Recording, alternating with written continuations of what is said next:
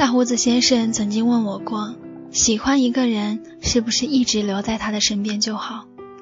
我含含糊糊，不知道该怎么回答他。大胡子先生是我的大学同学，比我小，却看起来比我成熟。虚胖的身子，驮着一米九几的个子，重要的是毛发比较旺盛，留了一脸的络腮胡，虎眼高鼻梁。第一次见他的人，无一例外的都认为他是新疆人。那一年，云南昆明的火车站砍人事件刚刚发生，我们都纷纷打电话劝他不要出去走动，以免警察署里会抓错人。他也算听话，连去食堂吃午饭都会拖上几个人。那个时候，宿舍的几个小伙儿谈恋爱网游，手疯狂地点着鼠标不肯放下，大胡子就坐在旁边等，一边还略带撒娇的语气问：“好了没有啊？人家快要饿死了。”众人都受不了他的语气，会放下鼠标陪他去吃饭。一出宿舍门。大胡子先生就变得正常起来，挎着小肩包，蹬着流行的尖头皮鞋，走在去食堂的人群里，显得特别的伟岸。连我都常常开玩笑的说：“你要是这样正常啊，我一大老爷们儿走在你身边，都有一点想扮作小鸟依人状。”应该是体格的原因，大胡子先生在大一的时候就当上了班长。进了学生会，在众屌丝都还没有意识到该谈恋爱的时候，他的身边早就有了莺莺燕燕。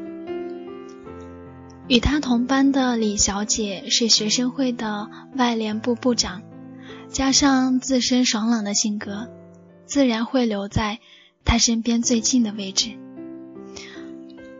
从一起穿着白衬衣，带着工作牌参加系里的活动。到一起坐在食堂外的排椅上喝喝凉茶，再漫无目的的骑着脚踏车去校外的河边走走，加上三十公分的最萌身高差，都羡煞旁人。每一次大胡子先生带着李小姐给他的零零碎碎的吃食，很晚的回到宿舍时，都会遭到我们的疯抢，抢完下肚后还吵着叫他请吃饭。大胡子先生憋着闷气，涨红了脸，嘴里幽怨的嘟囔道：“其实，并不是你们想象的那样。”一直到宿舍熄了灯，我们还在逼问：“那到底是哪样呢？”大胡子捂着被子不肯说。黑暗里，除了我们放肆到足以震亮楼道回声灯的笑声以外，我想也应该。有他那张如蜜般的笑脸吧。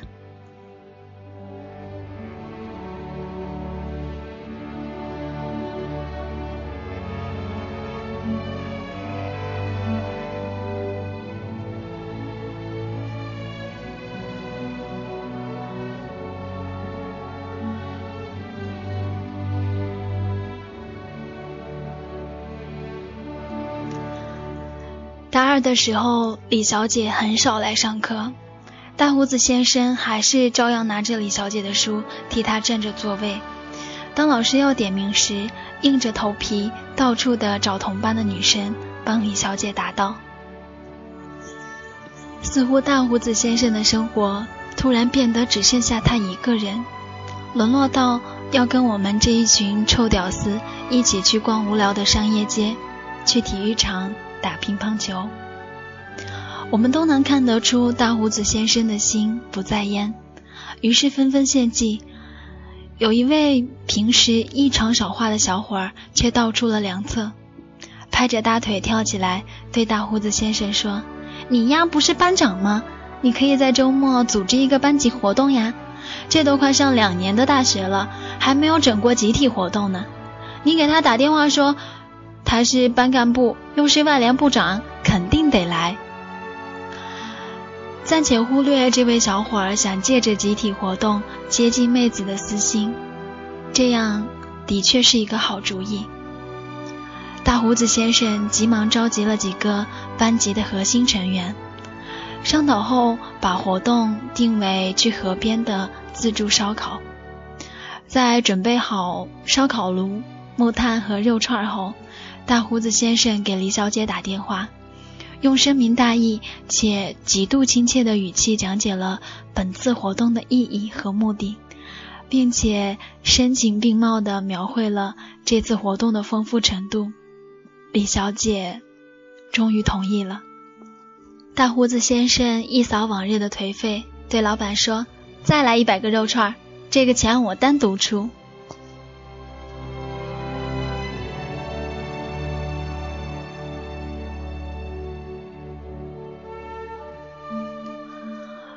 活动的当天很是热闹，大家都积极地洗着青菜，开着啤酒，给肉串刷上辣椒和酱油。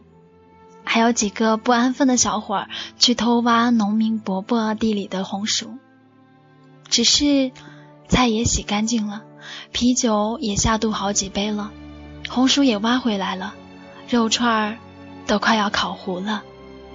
李小姐还是没有来。大胡子先生一边招呼大伙儿吃好喝好，一边给李小姐打着电话，伴着忙音。大胡子先生几杯啤酒又下了肚，他的脸上写满了焦躁。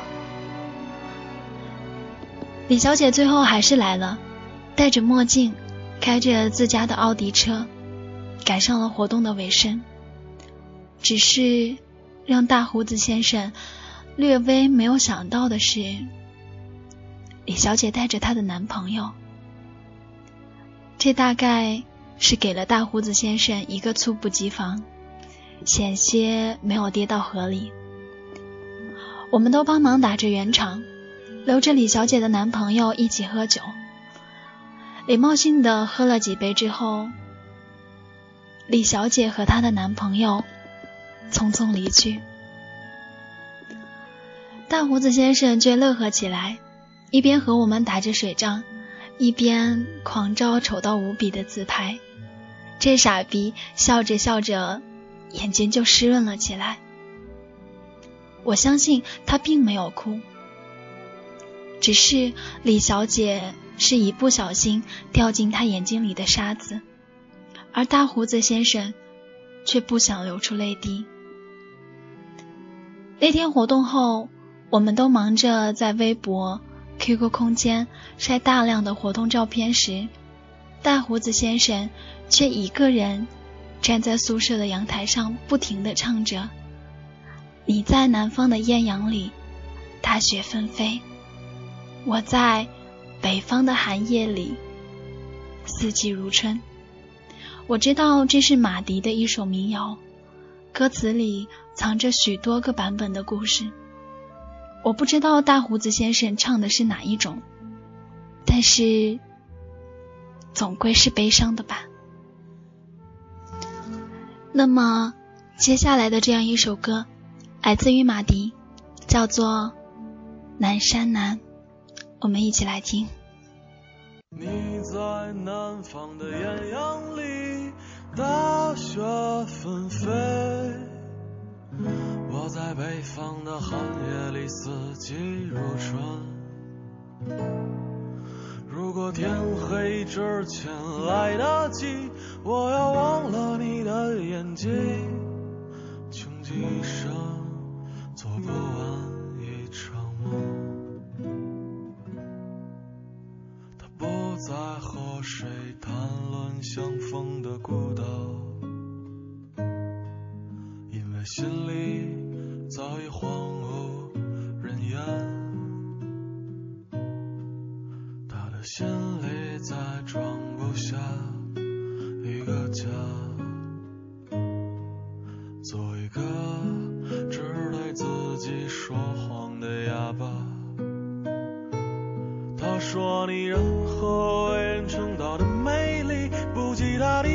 次遇见你。时光苟延残喘，无可奈何。如果所有土地连在一起，走上一生，只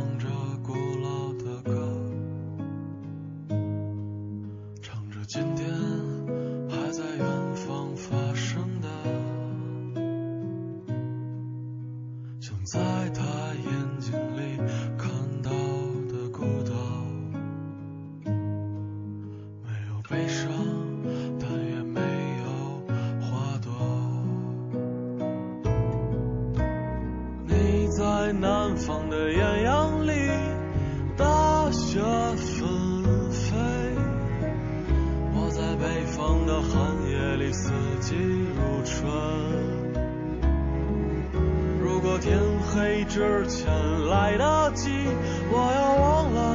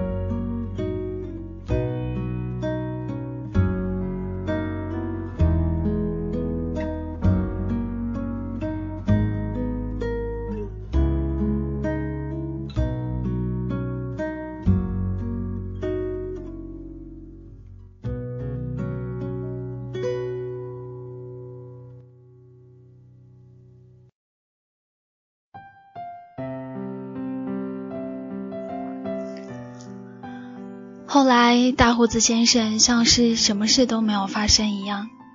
李小姐偶尔来上课的时候，他还是会帮着她站好座位，帮着她完成老师布置的论文和课时作业。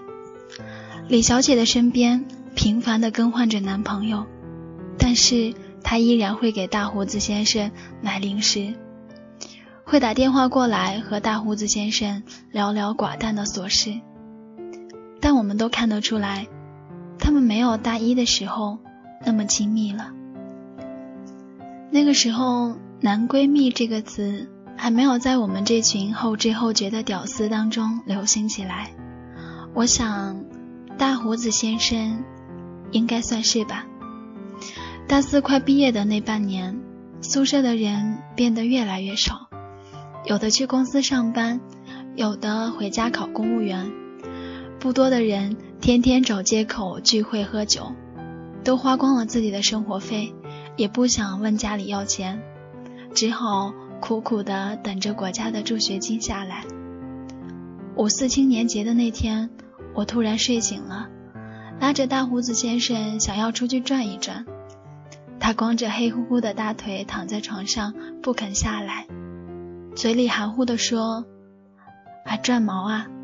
连吃饭的钱和坐公交的钱都没有。我摸了摸兜里的二十多块钱，对他说：“你想吃啥？我请你就是了。”大胡子先生说：“他想吃西关的一家炒面。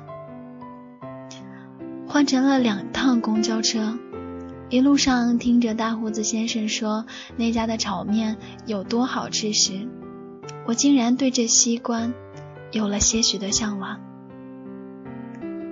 西关是这个城市的一个边陲小镇，迈着闲散的步伐走在破旧的马路上，头顶映着树荫里斑斓的阳光，配合着这晚春的花香和鸟鸣。倒也有些情趣。大胡子先生一边走一边说：“不知道那个炒面馆还在不在？”我问他：“你以前来过吗？”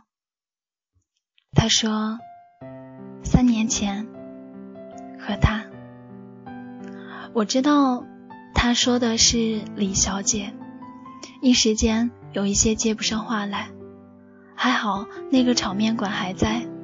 但是却没有大胡子先生吹嘘的那么好，只是很普通的一家面馆，店里没有什么饭客，只有几只苍蝇随着楼顶残破的电扇飞来飞去。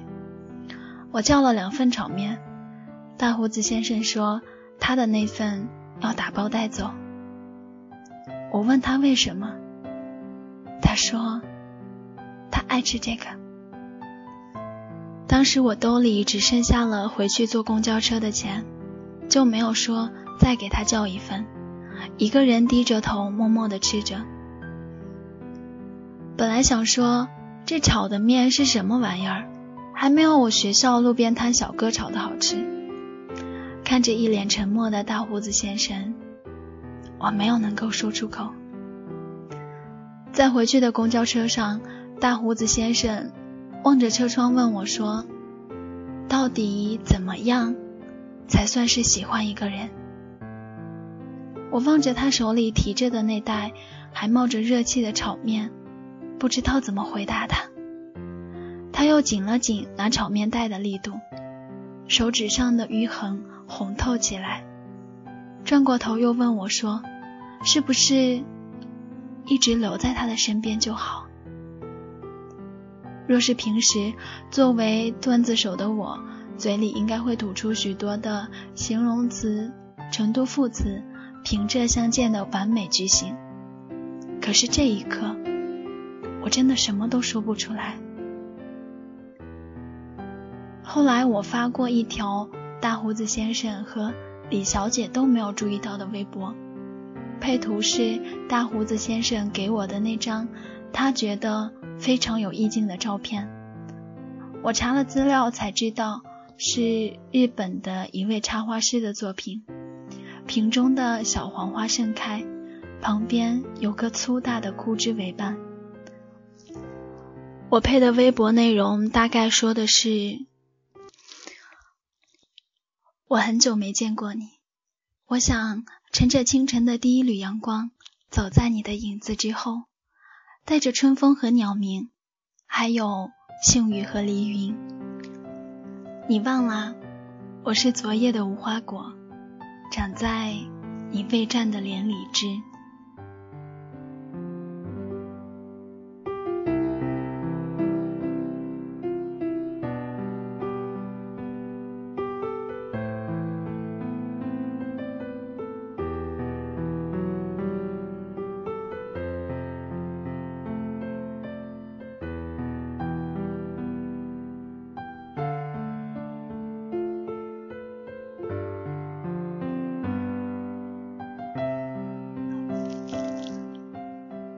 毕业以后，他们真的没有再见过。大胡子先生去别的城市考建筑类的研究生，每天背着单词，画着手绘图。李小姐留在本城当了教师，偶尔在微博上晒晒和同事的自拍。去年我和几个同学创业，快开业的时候，大胡子先生过来帮我们。见面的时候。依旧是傻呵呵的模样，只是深聊的时候少了些言语。越来越喜欢戴着耳机，听的依旧是那些民谣。忙完后，我们去喝酒，感叹着青春短暂，也庆幸着还好我们几个离得并不远，还能够看见彼此。只是再也没有人提及过李小姐。大学四年的时光很长，可以让你遇到一个人，离开一个人，再遇到另一个人，却没有留给我们回首漫想的光阴。匆匆如同笑口的叫卖。当你觉得余音绕梁时，那些时光早就已经消失在街角。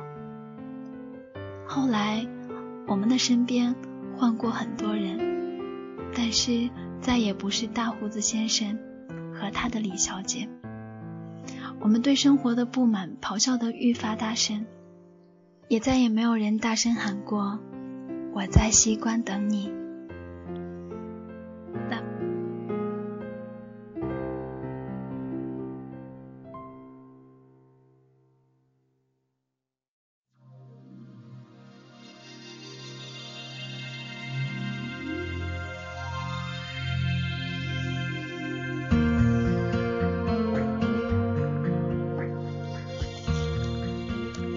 我们刚刚听到的这个故事叫做《我在西关等你》，来自于微博作者姚永涛的晚安故事，希望你会喜欢。